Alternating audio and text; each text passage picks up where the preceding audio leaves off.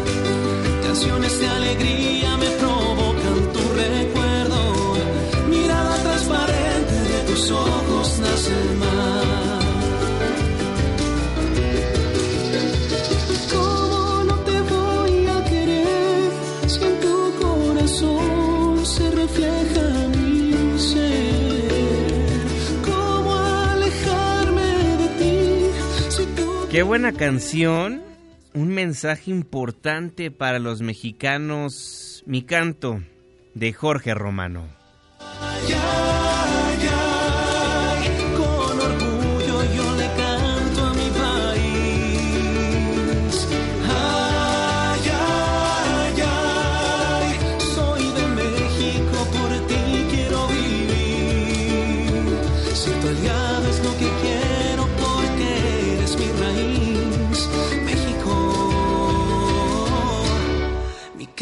Es por ti.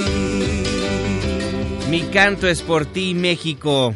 Gran canción de Jorge Romano. Es uno de los instructores de la academia. Muy buenos días, me da muchísimo gusto darles la bienvenida, darles esta cordial bienvenida a este espacio madrugador de MBS Noticias 102.5.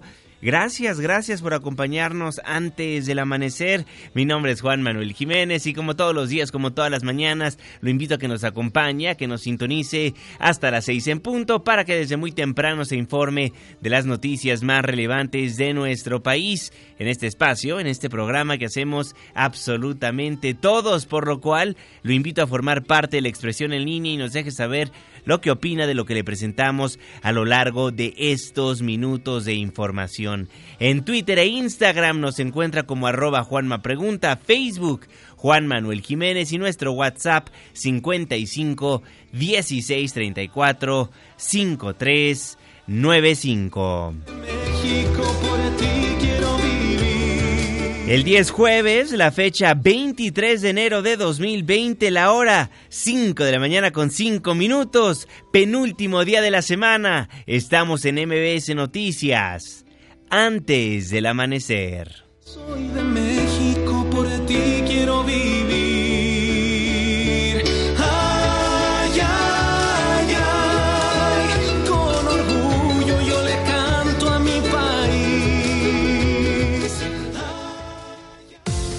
¿De quién es el santo? Hoy, 23 de enero del 2020, felicitamos a Alfonso y Delfonso Alberto Emerciana. Muchas felicidades. Clima.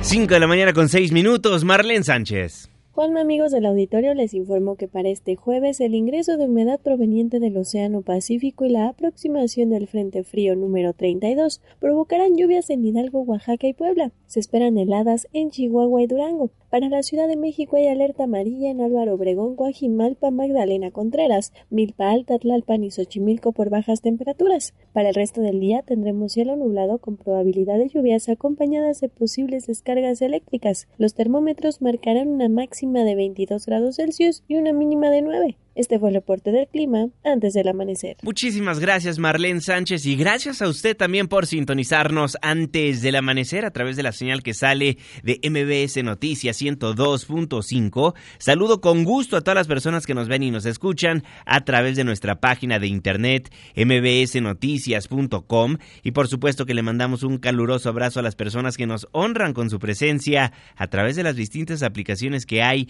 en los teléfonos inteligentes. El reloj está marcando las 5 de la mañana con 7 minutos. Le voy a informar. Cuestionado por el operativo de la Guardia Nacional que contuvo el paso de cientos de indocumentados con protocolos de fuerza y uso de gases lacrimógenos en la frontera sur, el presidente Andrés Manuel López Obrador afirmó que se trata de un caso aislado.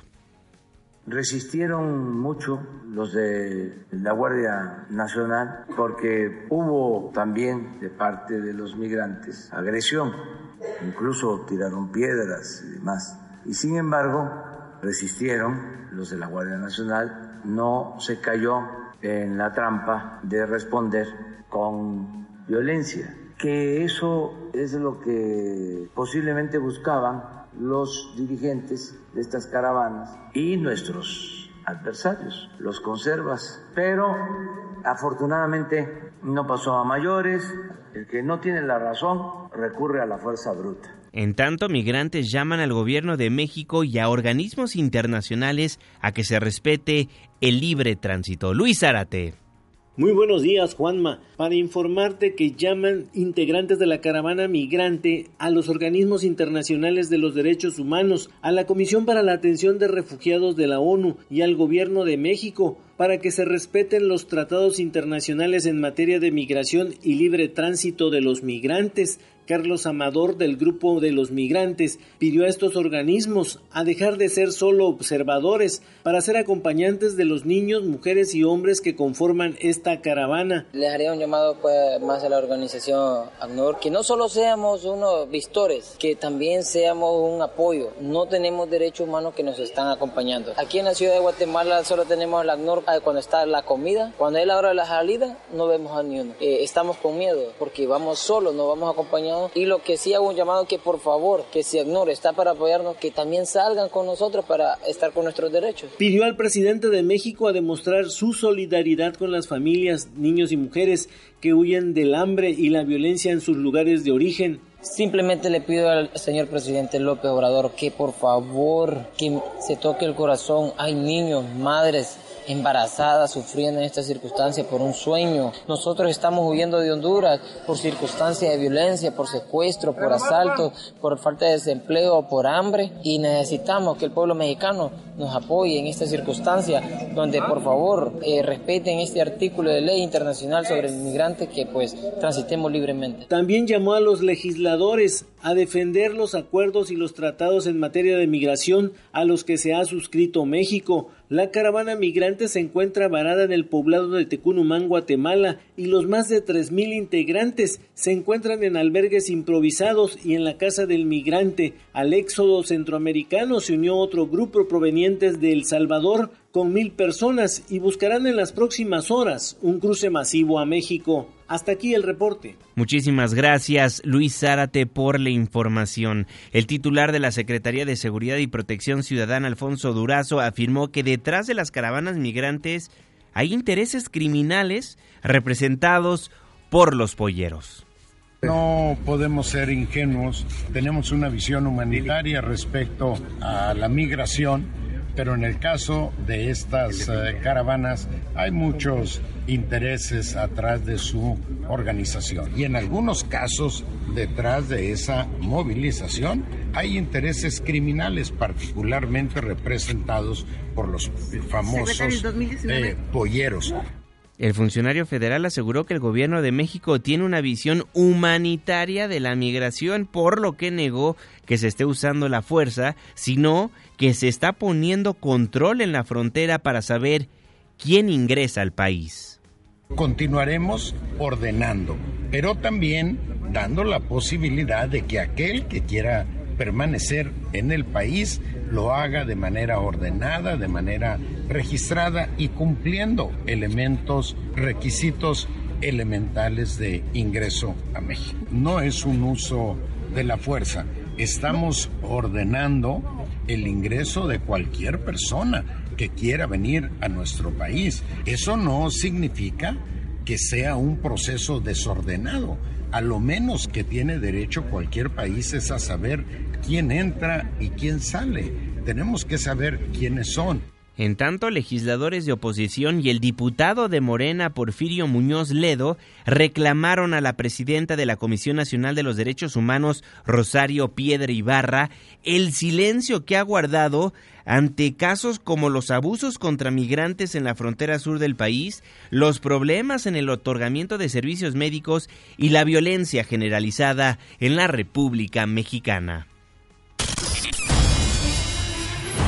¿Alguien ha visto a Rosario Piedra Ibarra? Trabaja como presidenta de la Comisión Nacional de los Derechos Humanos, ejerce el cargo. Hasta ahora se han confirmado las sospechas que acompañaron su nombramiento. Una Comisión Nacional de los Derechos Humanos que sea todo menos autónoma e independiente y que calle frente al gobierno que la puso donde está pues ¿dónde está? ¿Dónde está la Comisión Nacional de Derechos Humanos? Para eso quería ser titular de la Comisión Nacional de Derechos Humanos, para no hacer nada, para estar pintada. No nos merecemos eso los mexicanos. Yo creo que por un lado se tiene que aclarar y resolver la legitimidad, lo ilegal del nombramiento, pero por otro lado tiene que actuar, si no, no sirve la Comisión Nacional de Derechos Humanos. Hoy no sirve la Comisión Nacional de Derechos Humanos. Nosotros esperamos que la presidenta, quien ha llegado de manera muy cuestionable, en verdad pueda asumir la responsabilidad que tiene esta comisión y dejar de callarse, porque eso no nos deja más que el poder concluir que no atentará para nada en todo aquello que atente contra la cuarta transformación.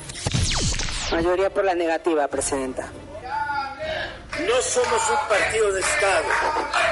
Lo lamentamos, señor diputado. Le quiero pedir que nos permita continuar con el orden del día, porque ahora se le tiene que conceder la palabra a la ciudadana María del Rosario Piedra Ibarra hasta por 10 minutos en su segunda intervención. No dejaron hablar a Porfirio Muñoz Ledo no somos un partido de Estado. Quería pronunciarse al respecto de la situación que se está viviendo en la frontera sur de nuestro país. Quería, de hecho, darle a conocer a la ombudsperson, a la titular de la Comisión Nacional de los Derechos Humanos, el video donde se ve a elementos de la Guardia Nacional abusando de los migrantes, enfrentándolos, encarándolos. Hasta la noche del día de ayer, la encargada de defender los derechos humanos en nuestro país no se ha pronunciado de la situación migratoria, no ha opinado de la caravana migrante y mucho menos ha emitido recomendaciones. Por lo pronto, el Instituto Nacional de Migración ha regresado a más de 400 migrantes a su país de origen. Nora Bucio.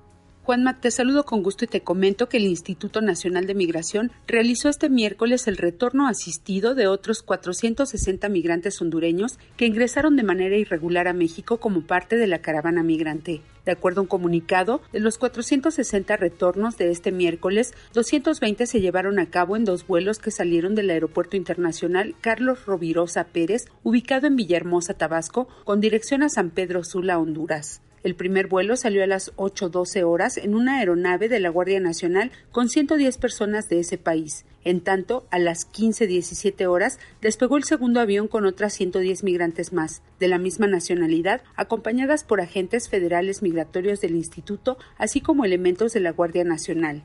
En tanto, a las 14.23 horas, desde la estación migratoria siglo XXI en Tapachula, Chiapas, se procedió en presencia del representante consular al retorno asistido de 240 personas de nacionalidad hondureña trasladados en cinco autobuses con dirección a la ciudad de Omoa y dos más a San Pedro Sula, ambas en Honduras. Anteriormente se realizaron el pasado martes los retornos asistidos de 219 migrantes hondureños con estancia irregular en el país. El comisionado del Instituto Nacional de Migración, Francisco Garduño Yáñez, visitó las estaciones migratorias de Villahermosa, Tenosique y El Ceibo en Tabasco. En esta última supervisó la instalación de carpas con servicios donde se procesan los trámites para personas migrantes con retorno asistido. Juanma, la información. Muchísimas gracias, Nora Bucio. Y en otros temas, al señalar que su administración se aplicará para tener resultados ante la violencia, el presidente López Obrador admitió que este martes 21 de enero hubo mucha violencia en el país.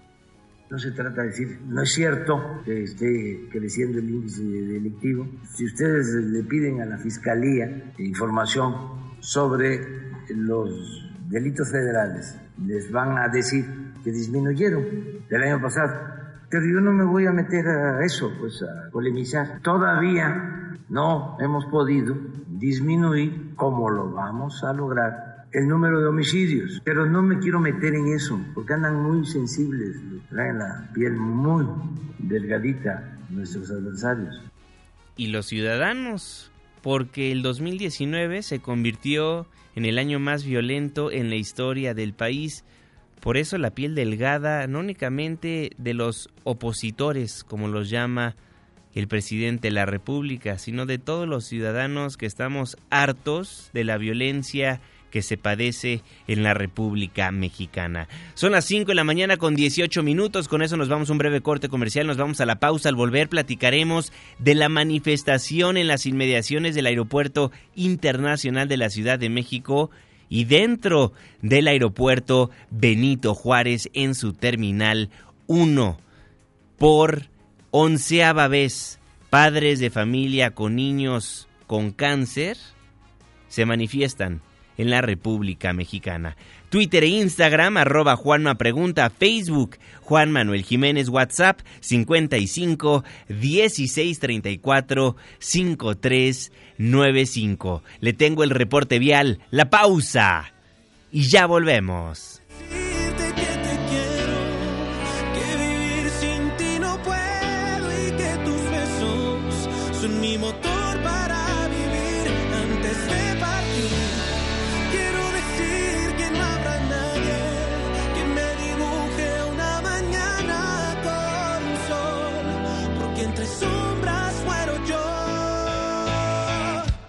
Antes del amanecer, con Juan Manuel Jiménez. Con Juan Manuel Jiménez. Continuamos. Rodar como lágrima entre la llovizna hasta que olvides tanto que no exista mañana ni después hasta que hasta que me olvides de Jorge Romano, le dejo el link de su canal de YouTube en nuestras redes sociales, arroba Juanma Pregunta. Gracias por continuar con nosotros. Estamos en MBC Noticias antes del amanecer. Gracias por escucharnos de lunes a viernes de las 5 hasta las 6 de la mañana. 5 con 23, los deportes. Mi querido Jeque, muy buenos días. Deportes Luis Enrique Alfonso. ¿Qué tal, mi querido Juanma, amigos? Y antes del amanecer, vámonos con los Pumas, Juanma. Vamos a arrancar rapidito porque ya llegó, ya está aquí. A ver qué tal le va a pues don Dineno, a don Juan Dineno, el refuerzo argentino que viene de meter pues 28 goles en el fútbol colombiano, es eh, el nuevo refuerzo de los Pumas, ya está confirmado y, la cuestión aquí es que tanto eh, llega en forma, sobre todo en un torneo ya arrancado, ¿no? Un torneo en el que los técnicos les gusta, Juanma, que, que sus jugadores estén ya de arranque, pues y no eh, haciendo maletas cuando, cuando están en, plena competencia. Entendemos que a veces no se puede dar por alguna, alguna cuestión, pero pues Cruz Azul lo ha hecho de cajón y no le ha ido tan bien. Vamos a ver a Pumas porque este es un delantero que en los números figura. Vamos a ver si en la cancha lo hace. Esto es lo que dijo el eh, Mr. Dineno, el delantero argentino que llega para los Pumas. Va a ser un gran desafío, es uno de los motivos por los cual tomé la decisión de venir. La verdad que el club es lo que más me sedujo y, obviamente la liga a competir contra los mejores siempre a uno lo motiva, esa llama interior que tiene y, la verdad que estoy muy ilusionado y con, mucha esperanza de poder acoplarme lo antes posible al equipo. Sí, llegó, llegó, Juanma llegó y este, pues bueno, eh, a ver y ojalá le vaya bien. Lo cierto es que a, a Michel no lo tuvo muy contento esta situación. Bueno, le llaman Lady Cerveza, Juanma, en el partido de Copa del martes pasado. Resulta que dos aficionadas de las Chivas se grabaron aventándole cerveza a otros seguidores del club tapatío, lo que estuvo a punto incluso de terminar en una pelea porque estaban buscando quién me arrojó la chela, ¿no? Entonces, en eso de no saber y que, que esta, esta chamaca irresponsable se andaba escondiendo, que ya está muy grandecita como para andar ahí jugándole al vivo, pues se resulta que afortunadamente cometió la tontería de, subir el video a redes y la directiva del rebaño en un comunicado pues dio a conocer que la vetan a estas dos mujeres de cualquier evento público de las Chivas y de paso también vetaron a la persona que se metió a la cancha y que provocó que se parara el juego. Así que qué bueno que se estén dando este tipo de medidas severas que identifiquen a los, a los rijosos, vaya, está el video, ¿no? Ojalá y no vaya a salir el día de mañana con que se logró colar, pero es gente que tenemos que erradicar del fútbol mexicano, de los estadios, que no quieren ir a disfrutar del partido, que llegan a agredir, que llegan a provocar y que se quieren hacer chistositos o chistositas, pues que lo hagan en otro lado. Hablando de chistositos, Juanma, Jim Crane es el dueño de los Astros de Houston. Seguimos con esta novela son los campeones de la Serie Mundial de 2017. Lo hemos venido desarrollando el tema, eh, los Astros que ganaron el título bajo la sombra del robo de señas. Ya habló del tema el mero mero, el que tiene, el que tiene la, el billullo, la pachocha, Juanma. Y la verdad, yo esperé alguna otra cosa, ¿no? Tampoco que iba a agarrar el trofeo y se lo iba a dejar a la puerta de los Dodgers de Los Ángeles, no. Pero pensé que igual iba a ser algo, pues algo un poco más profundo. Simplemente se lamió las heridas, y fue y lo que dijo es esto.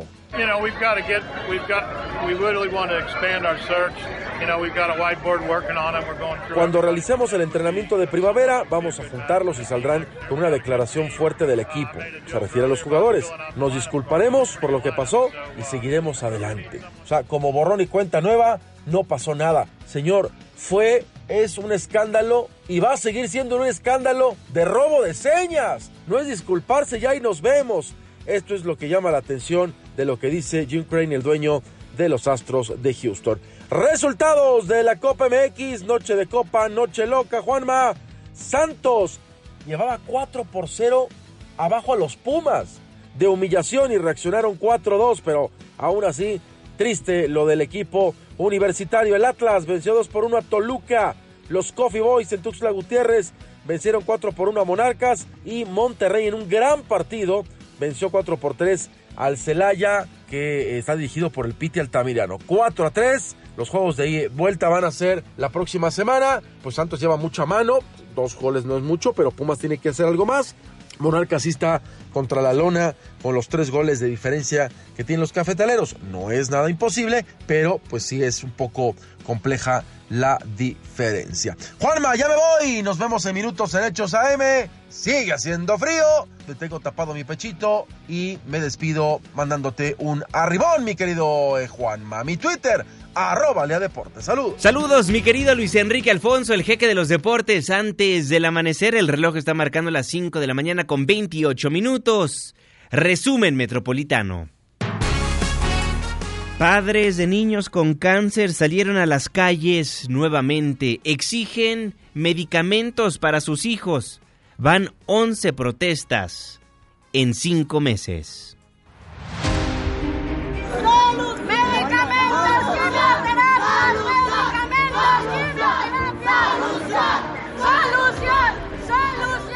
Familiares de niños que padecen cáncer y denuncian desabasto de medicamentos bloquearon durante ocho horas diversas vialidades para ingresar a la Terminal 1 y 2 del Aeropuerto Internacional de la Ciudad de México. Incluso fueron confrontados y algunos golpeados por policías de seguridad ciudadana cuando intentaron ingresar a las salas donde buscaban a los pasajeros para informarles la situación en la que se encuentran.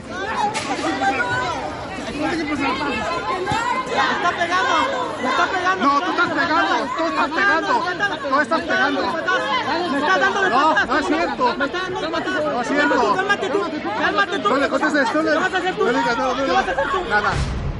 Los familiares decidieron que este jueves intentarán ingresar a la conferencia mañanera del presidente Andrés Manuel López Obrador en Palacio Nacional para que el mandatario federal se comprometa a que no habrá falta de medicamentos oncológicos ni en el Hospital Infantil de México Federico Gómez ni en ninguna entidad. Vamos a acudir a la a Palacio Nacional a la mañanera para ver qué respuesta nos tiene el presidente. Omar Hernández, padre de uno de los niños que padece cáncer, señaló que necesitan que el presidente designe a un responsable que dé la cara sobre posibles desabastos porque así llevan cerca de un año y medio. Escuchemos. Estamos exigiendo al presidente de la República que haga un comunicado él directamente, que nos diga, a ver, papitos, vengan, este señor Daniel se va a encargar de hoy en adelante de los temas de los desabastos y él va a ser el responsable de que va a ser al tanto del tema de ustedes. Ya queremos eso. Las protestas comenzaron a las 11 horas en el hospital infantil por el desabasto de Vin Cristina y Temosolamida. Sin embargo, no obtuvieron respuesta y de ahí determinaron acudir a la Terminal 1 del aeropuerto. Hasta ahí llegaron Alejandro Calderón, coordinador de abastecimiento de medicamentos, y Simón Cagua, director de institutos y hospitales federales, quienes señalaron que ya existían 420 dosis de estos fármacos en el hospital infantil y los invitaron a una mesa de diálogo, pero los padres lo rechazaron al señalar que el medicamento solo alcanzará por un par de días y están hartos, dijeron, de las promesas. Haznos caso, ven y danos la cara. No que tú muy bien, no que yo a mi pueblo. Tu pueblo, madres, no haces nada por nosotros. Es la segunda vez que vengo a cerrar el aeropuerto solamente por sus chingaderas de ese, ¿eh? Y de todos los que dicen que van a dar el medicamento y no hacen ni madre. Sin embargo, los funcionarios señalaron que esta falta de medicamentos se debe a los proveedores y a la falta de producción a nivel mundial. 11 veces. 11 veces han tenido que salir los padres de familia a manifestarse porque los medicamentos nada más no llegan a los hospitales. Israel Rivas, un gusto saludarlo, ¿cómo está? Hola, buenas noches, a tus órdenes. ¿El día de hoy irán a la conferencia mañanera? Sí, ya estamos alistándonos justamente en estos momentos. Muchos comienzan a partir y comienzan a, ir a, eh, pues viven lejos, ¿no? Se empiezan a trasladar ya para estar ahí muy temprano hoy por la mañana. Dice el gobierno federal que ya entregaron todos los medicamentos. ¿Es cierto? ¿Es falso? Mira, es una verdad a medias. Entregaron 40, 420 eh, dosis. Eh, por eh, nosotros sabemos muy bien, por lo que tiene cada dosis, que esto alcanza más o menos como para tres o cuatro días. Es decir, si el hospital infantil necesita 800 dosis, más o menos, imagínate a la semana para poder tener un abasto eh, regular para con el tratamiento de nuestros hijos, más o menos. Entonces, pues esto, pues es eh, ni, ni un dulce, ¿no? para el problema tan complejo que se vive. Quiero subrayar algo contigo y con el auditorio. Adelante. No solamente en el Federico Gómez. Esto se vive a nivel nacional. Ayer, papás de Iztapaluca, cuando estábamos en la Terminal 2, se nos unieron, llegaron ahí con nosotros. Eh, hemos ido al Senado de la República, por ejemplo, el lunes con una representación de papás de Oaxaca. Lo mismo está pasando en Guerrero, en Ciudad Juárez, en otros estados. Es decir, esta es una crisis nacional de salud. Y te quiero corregir algo, no fueron 11 o 12 veces las que nos hemos manifestado, porque esto comenzó en septiembre del 2018 y se tomó reforma insurgentes en ese momento. Y también ya se había tomado 20 de noviembre a principios eh, del 2019. Es decir, eh, em, son como 15 veces las que llevamos en este proceso de desabasto.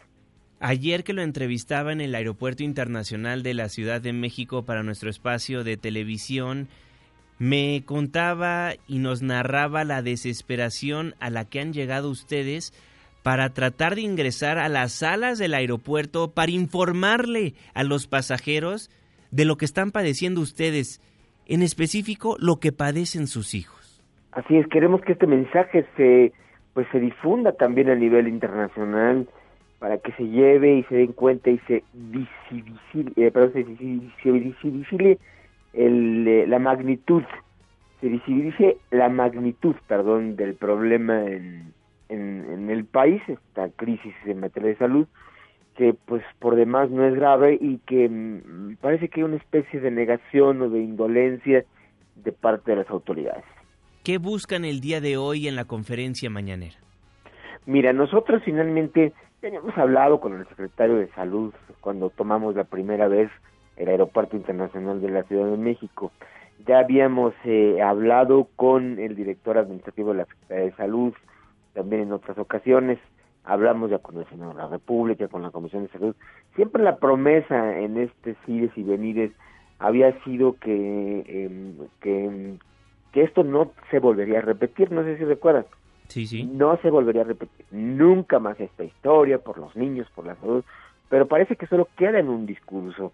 Vemos nosotros en la televisión cuando los funcionarios públicos y el presidente hablan mucho del tema de la salud, que vamos a tener un sistema muy bueno, eh, que la culpa no es de ellos. Y ahí está el detalle, están buscando culpables, sentimos que están esmerados en buscar culpables primero y no en buscar soluciones. Y creo y creemos y creemos los papás de este país, de este México, porque no somos los de Federico Gómez, solamente ayer también había con los papás del 20 de noviembre, que no solamente eh, eh, que está al revés, la receta es al revés.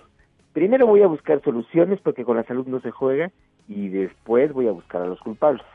Y aquí primero se está buscando soluciones, eh, culpables y después soluciones. Don Israel, uno de los comentarios que recibí en mis redes sociales después de las protestas del día de ayer es que a ustedes los mandan partidos políticos. Yo sé que no es cierto porque lo he visto, he estado con los pequeñitos que no tienen los medicamentos, pero sí me gustaría hacerle la pregunta a través de esta importante radiodifusora.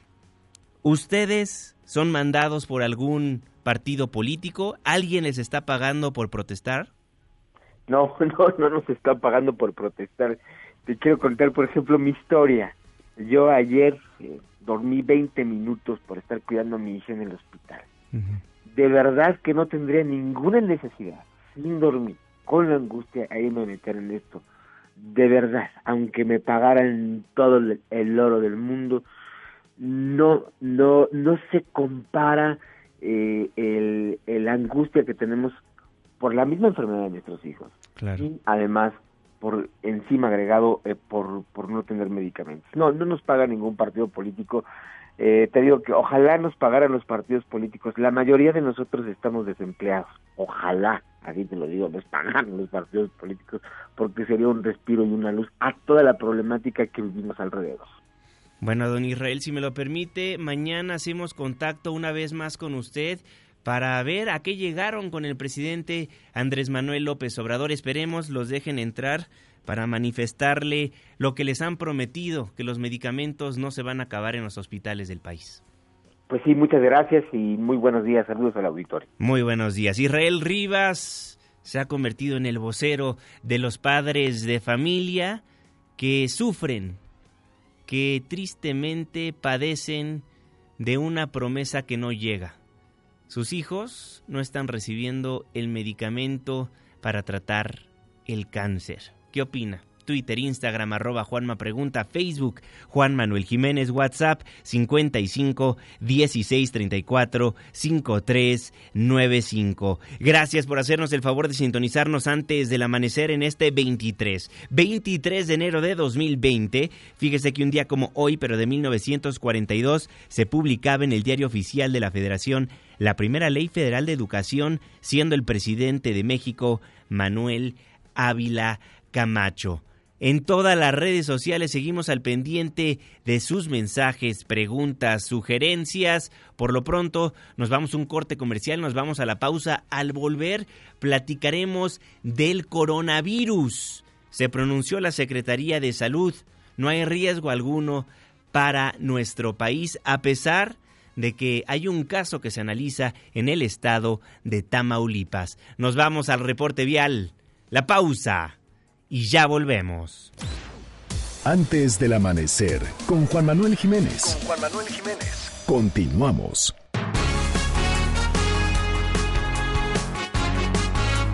Gracias por continuar con nosotros en MBC Noticias 102.5. Son las 5 de la mañana con 39 minutos. Mi nombre es Juan Manuel Jiménez. Le tengo más información. Resumen de noticias antes del amanecer. Platiquemos del coronavirus. La Organización Mundial de la Salud aseguró este lunes a través de su cuenta de Twitter que lo más probable es que una fuente animal sea la fuente primaria de este brote, pero la OMS aplazó la decisión sobre una eventual emergencia internacional relacionada con el coronavirus de China. Inder Bugarin te saluda hasta Europa. Muy buenas tardes para ti y buenos días aquí en México. Buenas tardes, Juan Manuel, México. Prácticamente está arrancando la segunda reunión del Comité de Expertos de la Organización Mundial de la Salud, luego de que ayer no llegaran a un consenso sobre la peligrosidad del nuevo coronavirus. Los expertos tratan de llegar a una decisión sobre declarar o no eh, este nuevo virus como una emergencia internacional para el comité evaluador. La información presentada ayer era todavía poca e insuficiente. Por tal motivo, los expertos se reúnen nuevamente hoy para concluir si se trata de una amenaza exclusiva de China o también para la comunidad global. Así que continúa la incertidumbre sobre este nuevo patógeno, así como persisten las dudas sobre las manifestaciones que pueda causar esta infección. Tampoco se sabe con precisión la fuente de infección, se sabe que viene de un animal, pero todavía no sabe con precisión cuál es la fuente precisa y de dónde se originó. El modo tampoco se sabe el modo de transmisión, también hay dudas sobre el periodo de incubación y la gravedad de la enfermedad. Un número importante de esas preguntas deberán responder en las próximas horas este comité evaluador Juan Manuel. Estaremos al pendiente, Inder, muchísimas gracias, te mando un fuerte abrazo. Estamos pendientes. Inder Bugarin siempre en el lugar de los hechos. Hasta el momento se han contabilizado 17 muertos en China. Sin embargo, esta enfermedad ya se ha detectado en otros países. En México, autoridades sanitarias atienden a una persona por posible contagio. El presidente López Obrador confirmó que hasta ayer tenían bajo observación dos casos, pero uno ya fue descartado. Ya hay identificación de lo del virus, dos casos, uno ya descartado por completo, otro en Tamaulipas que está en observación, dos casos. Uno descartado y uno en observación, que también puede ser que no. Sí, coronavirus. Estemos pendientes como lo estamos. El Instituto Politécnico Nacional confirmó que el paciente con enfermedad respiratoria que viajó a China, donde circula una nueva cepa de coronavirus, es profesor de esa casa de estudios. En un comunicado, el Politécnico Nacional informó que se encuentra a la espera del diagnóstico que va a emitir la Secretaría de Salud de Tamaulipas. Serán de 36 a 72 horas cuando se den a conocer estos resultados de análisis. Nos vamos hasta Tamaulipas con nuestro corresponsal José Alfredo Lisiaga. Buenos días, José Alfredo. Adelante con la información. ¿Cómo estás? Muy buen día, Juanma. Esta es la información. El primer posible portador de coronavirus en México es de origen asiático, pero vive en Reynosa, Tamaulipas, informó la secretaria de Salud del Estado, Gloria Molina Gamboa. Se trata de un médico de 57 años de origen asiático que el 25 de diciembre pasado viajó a China saliendo de Reynosa hacia la Ciudad de México con escala en Tijuana. Posteriormente llegó a Beijing y el mismo día a la ciudad de Wuhan. Este es un caso de un paciente de 57 años, un postdoctorado en biología molecular de origen chino, que acude a la ciudad de Wuhan, en China, donde tiene familiares, cuatro familiares que él visita del 25 de diciembre al 10 de enero, que hace su regreso a la ciudad de Reynosa. La Secretaría de Salud confía que los resultados darán negativo toda vez que la familia del paciente en China está sana y no presenta sintomatología del coronavirus. Vive solo, que viajó solo y que simultáneamente estamos haciendo el estudio de caso de contacto. Este doctor, postdoctorado en biología molecular, trabaja en el Centro de Medicina Genómica del Instituto Politécnico Nacional de Reynosa y bueno, tuvo contacto con aproximadamente 7, 8 de sus colegas y alumnos de tesis que estamos ya en, en, investigación. Hasta ahorita todos están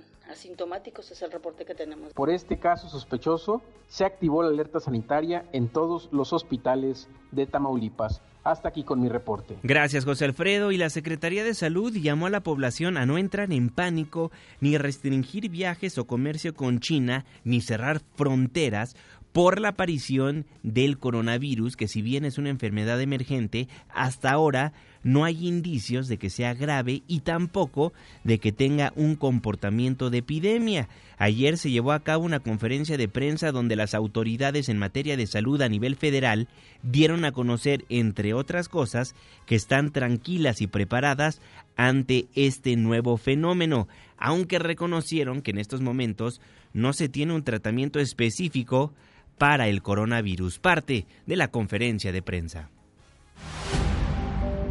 una enfermedad emergente con capacidad de transmisión entre humano y humano, con baja eficiencia de transmisión, pero no es una enfermedad con un importante potencial de causar enfermedad grave y muerte. Vamos a informar clara y transparentemente en todo momento conforme vaya surgiendo información. No hay que angustiarse no caer en rumores eh, o reacciones de pánico que siempre son extraordinariamente negativas cuando se maneja un problema de salud pública. Tenemos la confianza de que el país está preparado. Eh, hemos estado haciendo a lo largo del 2019 precisamente ajustes en los protocolos de preparación y respuesta para las emergencias en salud y eh, hoy lo estamos poniendo en práctica. No hay razón para que la gente esté, entre en pánico, digamos, por este evento. Eh, no hay necesidad, eh, no hay necesidad tampoco de restringir los viajes a, China o el comercio con eh, de productos de provenientes de este país. Las medidas universales de prevención sería el lavado continuo de manos y el estornudo o el tosido de etiqueta tenemos que recordar que esto es un proceso especializado. Estamos hablando de pruebas de biología molecular y de secuenciación genómica. Son pruebas de alta especialidad que además pasan toda una serie de controles de calidad no existe razón técnica o científica o médica alguna para pensar en este momento que personas de nacionalidad china o de cualquiera de los países asiáticos o con fisonomía, con rasgos físicos similares a los de personas asiáticas puedan ser una fuente de riesgo para la población mexicana. Mañana inician la celebración del Año Nuevo Chino, que es el Año de la Rata. En la calle de Dolores, en el centro histórico, al igual que en muchas ciudades del país y allá en el norte, en Tijuana, va a haber festividades, va a haber dragones, va a haber cohetes, va a haber serpentinas. Júntense con los chinos, no existe ninguna razón para no celebrar el Año Nuevo Chino porque es una comunidad segura. Las voces de Hugo López Gatel, el subsecretario de Prevención y Promoción de la Salud, Ricardo Cortés, el director de Promoción de Salud, y José Luis Alomía, director general de Epidemiología. Lo más importante que tiene que saber usted es que hasta el momento no hay indicios de que sea grave el coronavirus y tampoco de que tenga un comportamiento de epidemia. Sin embargo, sin embargo, cualquier duda que tenga seguramente encontrará la respuesta en las plataformas digitales de la Secretaría de Salud o acuda a un doctor. En mbcnoticias.com también tenemos mucha información acerca de el coronavirus. Pero en caso de que usted piense que tenga los síntomas del coronavirus, acuda a un doctor. Y quien visitó a un doctor en un hospital fue el coordinador de Morena en la Cámara de Diputados, Mario Delgado, quien reconoció que el pasado lunes acudió a un servicio médico privado para hacerse un check-up en lugar de realizarlo en su clínica del ISTE, donde aseguró no hay chequeos médicos. Cada año me hago un check-up. Estuve ahí toda la mañana el lunes en el ABC de Santa Fe y tiene un costo de 16 mil pesos. ¿Y no iría a la Seguridad Social, a, su eh, clínica del ISTE? Eh, no, es, no, es, no fui a atenderme algo en particular. Ajá, pero fui a hacerme un ¿También ahí hacen check-up? Sí, también. Ah, no sabía. Ah, no sabía. Tanto que presumen los morenistas de ser parte del pueblo. Y paga, paga 16 mil pesos para acudir a un chequeo médico a un hospital privado en vez de ir a su clínica del ISTE. Aquí creo que la crítica y la viralidad de la nota fue que, uno, el coordinador de la bancada de Morena no sepa los servicios que ofrecen en el ISTE es grave. Y dos, que sus acciones no van conforme a su discurso. Y créame, si tiene los 16 mil pesos para gastar en un chequeo médico, ¡Qué bueno! Pero muestra que el legislador no confía en nuestras autoridades sanitarias. No confía en los médicos del ISTE. Porque eso de que no sabía que en el ISTE hacían check-ups, yo no me la creo. ¿Usted? 5 de la mañana con 50 minutos. Oiga, y hablando de dobles discursos, usted sabe que lo que más presume este gobierno es la transparencia.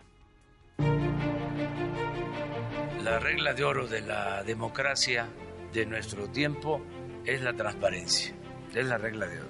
Y todos van a presentar su declaración de bienes y se va a hacer pública, todos. sin excepción. Creo que a todos, a todos, a todos, al gobierno actual, al sector empresarial, a las empresas constructoras, a nosotros y sobre todo a los ciudadanos, nos conviene que haya transparencia, haya honestidad. Vamos a cumplir con el compromiso que hicimos de transparentar la nómina del gobierno. No se consolidaba el ingreso de los servidores públicos. Ahora ya tenemos esa nómina y se va a transparentar. Convocarlos que todas las denuncias que se presenten, que tengan que ver con corrupción, se ventilen aquí de manera abierta. Que nos ayuden y que nos ayude todo el pueblo para limpiar de corrupción el país. La transparencia, uno de los pilares de esta cuarta transformación. Le presento esos audios, se los recuerdo, porque el INAI dio a conocer que cayó en más de 2% el cumplimiento de solicitudes de información por parte del gobierno de López Obrador. La voz del comisionado del INAI, Joel Salas. En el 2019 fue del 97.2 el porcentaje de cumplimientos. 4.554 fueron cumplidas, 132 incumplidas y 82 se encuentran en trámite. Esto al corte del año pasado. Históricamente, el índice de cumplimiento de las resoluciones del INAI ha sido más del 97%. Y en los años anteriores tenemos, por ejemplo, en el 2018, 98%.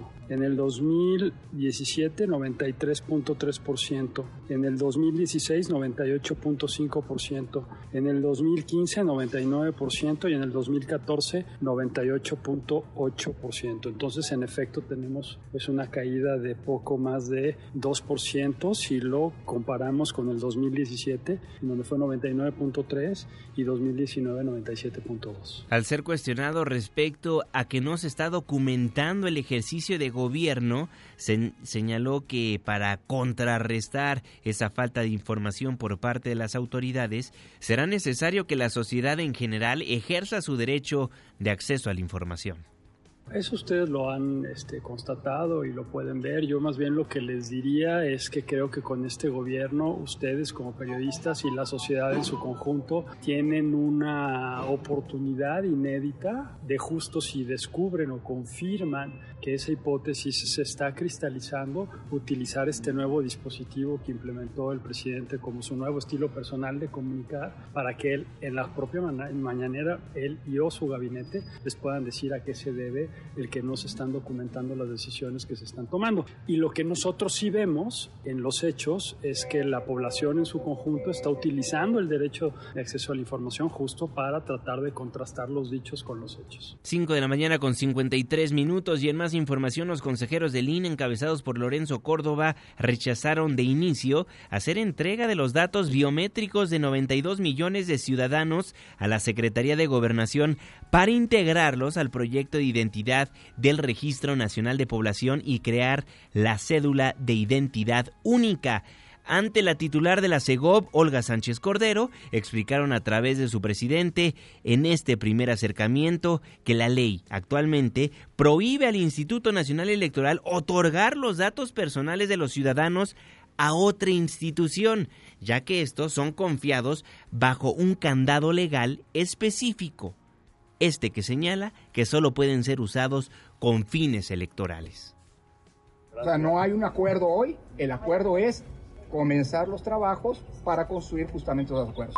Pues hubo una frase, creo que es muy elocuente. Nuestro primer acuerdo es que no estamos de acuerdo. Eh, aunque hay algunos propósitos comunes. Lo primero es tratar de contribuir a que el derecho a la identidad sea una realidad. Esa es una atribución de la Secretaría de Gobernación que nosotros reconocemos y con la cual colaboraremos. Y por otro lado, nosotros estamos convencidos que la entrega de datos personales biométricos de los ciudadanos no es posible jurídicamente piden los datos biométricos de 92 millones de ciudadanos en la Secretaría de Gobernación. Son las 5 de la mañana con 55 minutos.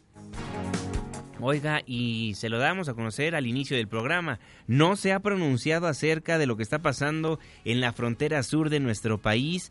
La Ombudsperson Nacional no ha hablado de la caravana migrante. Pero la presidenta de la Comisión Nacional de los Derechos Humanos, Rosario Piedra Ibarra, denunció que desde hace varios años se han registrado gastos excesivos en el organismo, por lo que se ha convertido en la oficina de ombudsman más costosa de América Latina. Escuchemos parte de lo que dio a conocer Rosario Piedra Ibarra mientras estaba en el Congreso de la Unión. Desde 2009, varias organizaciones civiles, nacionales e internacionales, denunciaron que el presupuesto de la Comisión había incrementado desproporcionalmente desde su creación, que eso la hacía la oficina del de Ombudsman más costosa de América Latina, más aún que la Corte Interamericana de Derechos Humanos, agravado con el hecho de que era la instancia con los resultados más decepcionantes y pobres. Basta mencionar que en enero de 2015 y junio de, 2019 la comisión gastó más de 8 millones de pesos en comidas, reuniones y 537 viajes, 82 de ellos al extranjero y que en ese mismo periodo se otorgaron a la oficina de la presidencia viáticos por un millón novecientos veintinueve mil cuatrocientos noventa pesos esto no va a volver a pasar. Y esta inutilidad no es un problema solo de personas, es estructural y de la concepción misma con la que se concibió la Comisión en los gobiernos neoliberales. Un escaparate para consumo del extranjero. De los gobiernos neoliberales, el discurso es muy similar al del presidente de la República. Por eso la crítica de muchos legisladores cuando le eligieron titular de la CNDH. Temían que no habría autonomía y parece que es una realidad. No se pronuncia de la situación migratoria y se limita en su comparecencia a hablar de la autoridad. Información internacional. Hola Juan Manuel, buen día a ti y a quienes nos escuchan.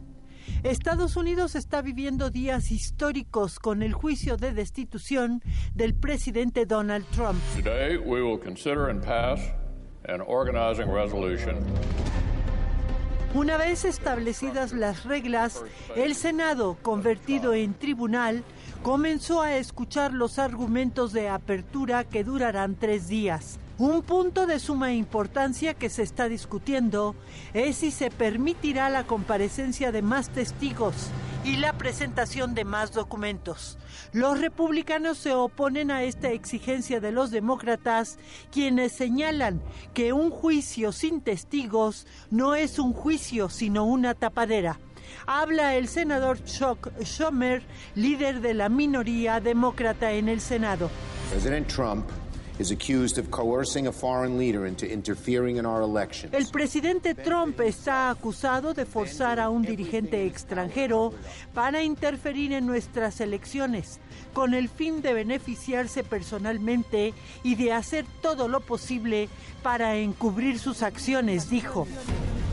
Schumer se refería a los intentos de Trump de coaccionar al presidente de Ucrania para que le entregara información que perjudicaría a Joe Biden, quien podría ser su rival en las elecciones de noviembre próximo.